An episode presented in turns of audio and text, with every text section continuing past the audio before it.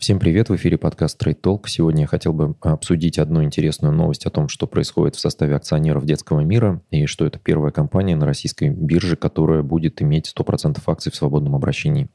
Ну, прежде чем начнем, хотел бы напомнить о том, что вы можете подписаться на телеграм-канал Trade Talk, на email рассылку записки инвестора, где я раз в неделю выпускаю обзор рынка.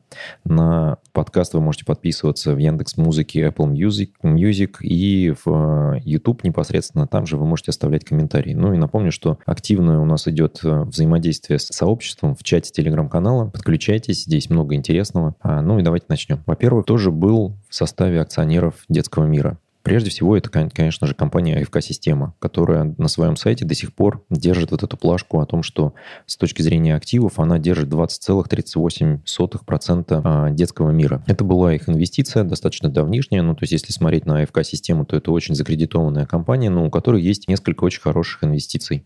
А, в портфеле. Это МТС, Segezha Group, Детский мир, МЕДСИ и в том числе Озон. И можно посмотреть, здесь много всего еще интересного, да, куда они инвестируют деньги. Наверное, прежде всего был бы интересен нам Озон. МЕДСИ выглядит растущей компанией и имеющей при этом достаточно хороший а, стабильный денежный поток. При этом ну, то же самое у нас наблюдается в Сигеже. МТС, безусловно, это компания с положительным денежным потоком, которая активно платит дивиденды, за счет чего, собственно, АФК-система и позволяет себе выплачивать долги в целом по всему портфелю портфелю своему, да. Ну и прежде всего все ломали голову, а, куда же денет деньги а, компании Владимира Евтушенкова. Скорее всего, здесь есть э, две идеи, которыми они будут руководствоваться. Во-первых, это, конечно же, история с Озоном, потому что Владимир Евтушенков не раз уже говорил о том, что Озон вот-вот будет готов к тому, чтобы выйти на IPO, и они просто ожидали того, чтобы он стал прибыльным. Видимо, нужно какое-то количество еще инвестиций сейчас довнести в него, чтобы уже навести такой финальный марафет и компанию вывести на IPO. На мой взгляд, с точки зрения э, ритейл-инвестора в России выход Озона на IPO это будет достаточно интересной инициативой, потому что это в целом это лидер а, такой онлайн-продаж. Мы видим это по Москве, по крупным городам России. Они строят достаточно активно свои логистические центры, развивают свою дистрибуцию и выстраивают вот эту модель маркетплейса, о которой мы, кстати говоря, в предыдущем ролике про детский мир мы в том числе говорили, потому что детский мир тоже занимается такой же историей. Они пытаются построить из себя такой маркетплейс детских товаров для того, чтобы если вам нужно что-то купить для ребенка, вы заходили заходили только на сайт детского мира и, в общем, оттуда никуда не выходили. При этом они также выстраивают свою сеть доставки. Вторая инвестиция АФК-системы, которую многие аналитики называют а, одной из наиболее вероятных, это, конечно, финансирование производства вакцины от COVID-19. Все мы помним, что история Гамалеи, она, в общем-то, связана с производственными мощностями входящими в состав АФК-системы. Поэтому здесь, наверное, логично было бы часть денег потратить на финансирование ровно этих мероприятий. А, не уверен, что АФК-система за счет э, денег продажи детского мира начнет сокращать свой долг, потому что долги в целом выглядели достаточно неплохо на уровне. Конечно, это выше, чем у многих э, российских компаний, но нужно понимать, что АФК-система – это не нормальная управляющая компания, да, то есть это не управляющая компания в духе Северсталь Менеджмент или вот управляющих компаний, которые есть у НЛМК МК, у Норильского никеля и у всех остальных. Это именно венчурный фонд, который инвестирует деньги развивает актив, доращивает его, до, до, когда актив дорастает до определенного объема, они уходят из операционной деятельности и готовы просто его держать у себя в портфеле для того, чтобы он приносил деньги. В целом это управление в духе э, инвестиций. Да. Есть управление в духе э, действительно управления, да, когда оператором становится компания.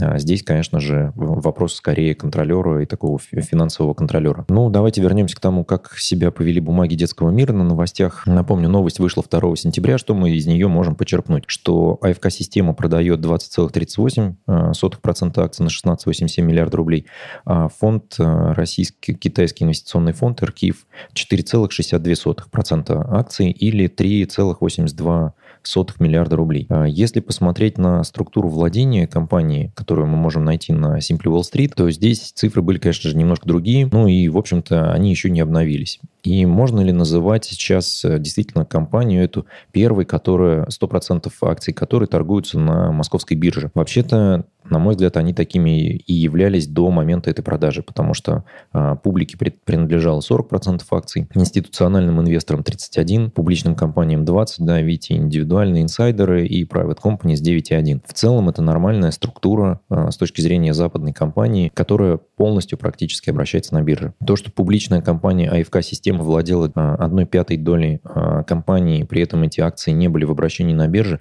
ну и что такого, да, мы все понимаем, что компания по сути является публичной, и мы знали, что АФК Система в какой-то момент эту долю будет продавать, потому что они уже не раз говорили о том, что они будут ее уменьшать, они ее уменьшали целенаправленно в течение вот а, последних полутора лет и дошли до того, что они ее полностью продали. Под институциональными инвесторами нужно понимать, кто это такие, да, прежде всего это разного рода банки, это Vanguard Group, JP Morgan, Invesco и все остальное, BlackRock. А, то есть это компании, которые ориентированы на инвестиции а, в развивающиеся рынки и формируют свои ETF согласно определенных индексов, например, индекса MSCI Rush. Соответственно, если компания входит в какой-то из индексов, они формируют а на базе этого индекса у компании инвестиционный построен какой-то продукт, ETF, либо какой-то фонд, они, соответственно, вкладывают определенные доли в эти компании. Соответственно, что мы здесь видим? Мы видим, что 40% компаний и так было на бирже, 31 было у институционалов, и вот у нас было 20,5%, а, которые принадлежали АФК-системам, которые тоже пошли к институциональным инвесторам. То есть сама по себе сделка, она не фигурировала на бирже, то есть это было не прямой всплеск такой а, предложения по продаже акций, да, потому что мы видим, что а, акции были проданы по цене 112 рублей за бумагу, дисконт был менее 1%. Что произошло дальше с акциями? Объявление прошло вот 2 сентября. Мы видим здесь увеличенные объемы, судя по всему, здесь как раз Yahoo Finance показывает эту сделку. Э, далее у нас э, прошло плановое снижение, да, и мы дошли до цены 109 рублей за штуку. Видимо, время выхода выбиралось э, достаточно уже давно, да, компания шла к тому, что надо бы на самом деле продавать эти, этот актив. И, в общем-то, договорились с инвестбанками, пришли к соглашению по сделке. Тут немножечко, конечно, подпортил, скорее всего, ситуацию текущий момент на рынке, с ситуацией вокруг Навального, с тем, что индекс S&P 500 начал валиться и технологические гиганты.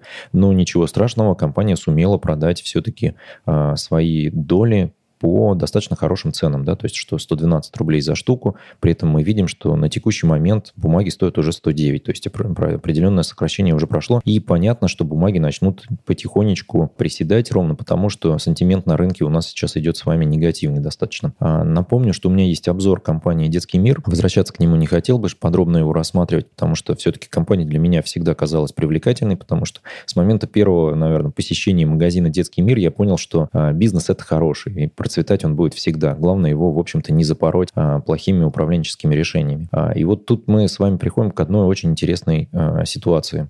А что будет у нас с управленческими решениями? Ну, прежде чем прийти, давайте посмотрим на valuation, на оценку. Simply Wall Street, глядя на дисконтированный денежный поток, говорит о том, что честная цена сейчас 84,45. При этом понимаем, что у детского мира есть определенная стратегия развития, которая связана с тем, как они заходят в развитие маркетплейса и маленьких магазинчиков формата небольшого большого ровно для того, чтобы расширить свою сеть доставки, для того, чтобы развивать интернет-сегмент. Соответственно, здесь мы видим, что текущая цена без учета вот этих будущего роста компании, она должна быть 85 рублей. На мой взгляд, текущая цена с учетом э, роста компании и того, что у нас сейчас пандемия, мы все придавлены, должна быть где-то в районе 100 рублей, поэтому 109 это еще определенный, э, наверное, определенная премия. Но я уже рассказывал о том, что руководствуюсь стратегией регулярных закупок, а, на канале есть ролик на этот счет, и я уже, наверное, показывал вот, эту, вот эту табличку, из которой видно, что даже на фоне того, что а, компания относительно недавно вышла на биржу, если бы мы ее регулярно покупали, я, видите, здесь э, изображаю, что